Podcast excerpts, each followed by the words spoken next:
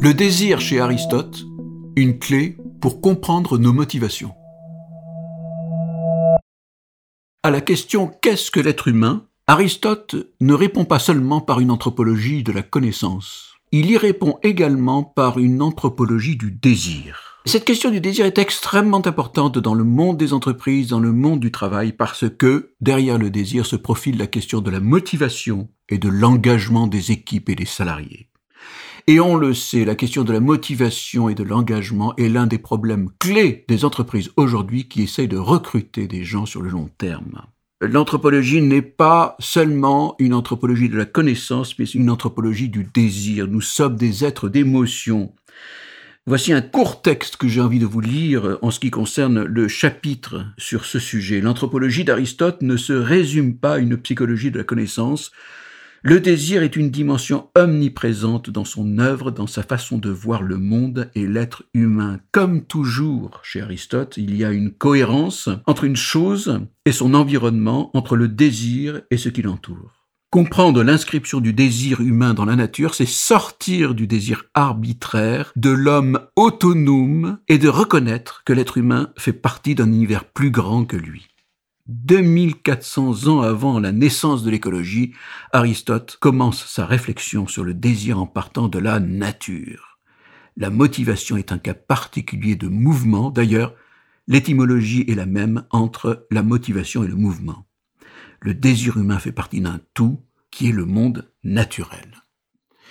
Dans le désir, il y a trois étages chez Aristote. Il y a le désir sensible, il y a ce qu'il appelle l'irascible, et il y a le désir volontaire. Alors le désir sensible, tout le monde comprend ce que cela veut dire, c'est notre attrait pour le plaisir. Plaisir de bien faire, plaisir de bien travailler dans une bonne ambiance, plaisir de gagner de l'argent, plaisir d'avoir des relations agréables, conviviales avec les autres, et on le sait très bien aujourd'hui pour les jeunes qui veulent postuler au sein d'une entreprise, cette question de l'ambiance est une question clé. Ils préfèrent à la limite être dans une bonne ambiance en faisant un travail secondairement qu'ils n'aiment pas vraiment, plutôt que de faire un travail qu'ils aiment, mais dans une ambiance catastrophique. Oui, bien sûr, cela fait partie de notre sensibilité, de notre désir sensible. Nous voulons avoir du plaisir. Cet attrait des plaisirs est également le contraire de la peur des menaces de la fuite. Qu'est-ce qu'un bon manager? Un bon manager, c'est celui qui montre les gains réels et qui rassure ses salariés, qui rassure ses équipes sur les menaces. J'aime bien dire en ce qui concerne les stress qu'il existe des stress positifs qui sont bons puisqu'ils nous portent vers les choses qu'il faut que nous fassions, mais qu'il y a aussi des stress négatifs qui sont une espèce de surplus de désir de surplus de contraintes également. Et qu'un bon manager, c'est celui qui absorbe le stress excessif de ses salariés, de ses équipes, de telle façon qu'elles puissent garder du plaisir à ce qu'elles font. C'est un premier niveau, le désir et le plaisir que l'on a. Deuxième étage, il y a ce que Aristote appelle l'irascible. Alors l'irascible, c'est le fait que notre désir porte non seulement vers quelque chose qui est attrayant, mais il peut également porter vers des choses qui sont des obstacles. Je veux combattre un obstacle. Et cet obstacle va mouvoir en moi un désir qui est par exemple la colère. Je suis devant quelque chose qui m'empêche de faire quelque chose que je souhaite. Je suis devant quelque chose qui est un obstacle à mon projet.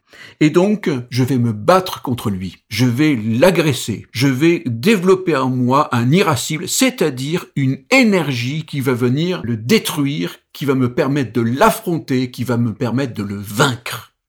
Cette énergie est une énergie de désir.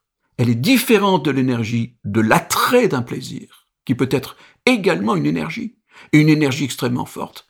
Il s'agit là de l'énergie de l'affrontement, être capable d'affronter quelque chose. C'est intéressant de voir d'ailleurs comment Aristote et les stoïciens n'étaient pas d'accord sur le rôle de la colère, notamment lorsqu'il s'agissait du guerrier qui doit se battre.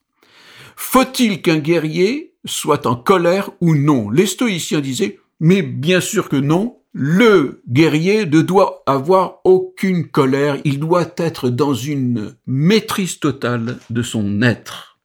Aristote n'est pas dans cette maîtrise, il sait très très bien que la colère peut être une force lorsqu'il s'agit d'affronter quelque chose qui est un obstacle.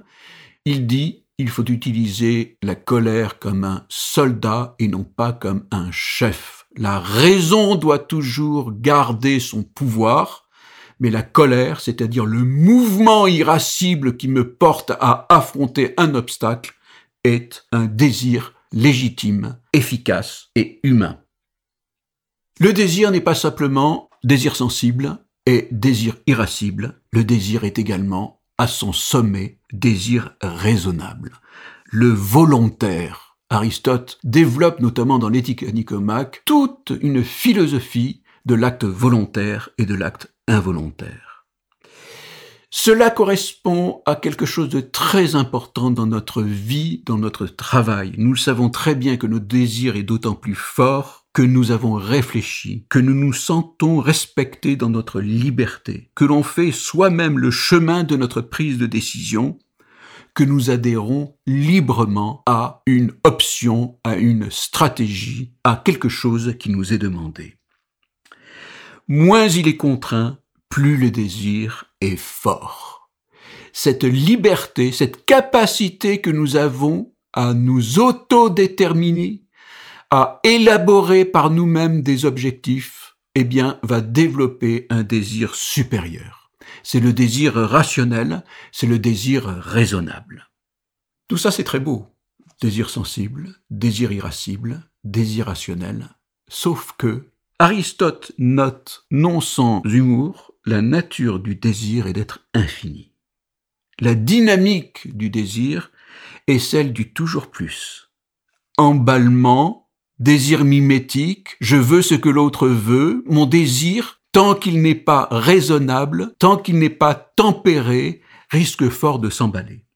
Alors, Aristote apporte trois remarques sur cette difficulté du désir et de la gestion de nos désirs. La première, c'est qu'il existe des attitudes qui permettent de tempérer la force du désir. Ce sont des excellences et nous y reviendrons.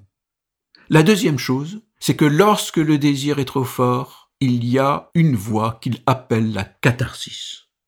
Cette catharsis permet d'extérioriser l'excès de désir, l'excès de passion, et ce qui mérite d'être fait avant que la crise devienne indomptable. La catharsis, ça consiste pour un manager à savoir anticiper une crise, à savoir faire en sorte que les gens s'expriment sur une difficulté, ne restent pas sur des non-dits, mais au contraire révèlent les difficultés pour que les gens puissent se positionner, disent ce qu'ils ont à dire, et ainsi trouver un consensus qui soit partagé et qui soit efficace. La troisième remarque d'Aristote concerne la rhétorique. Aristote a une très grande sagesse et intelligence du fait que le bon orateur est celui qui sait développer le désir de son interlocuteur. Il sait parler de telle façon que son désir peut s'accroître. C'est le rôle de la communication d'aujourd'hui, comme c'était le rôle de l'orateur de l'Antiquité.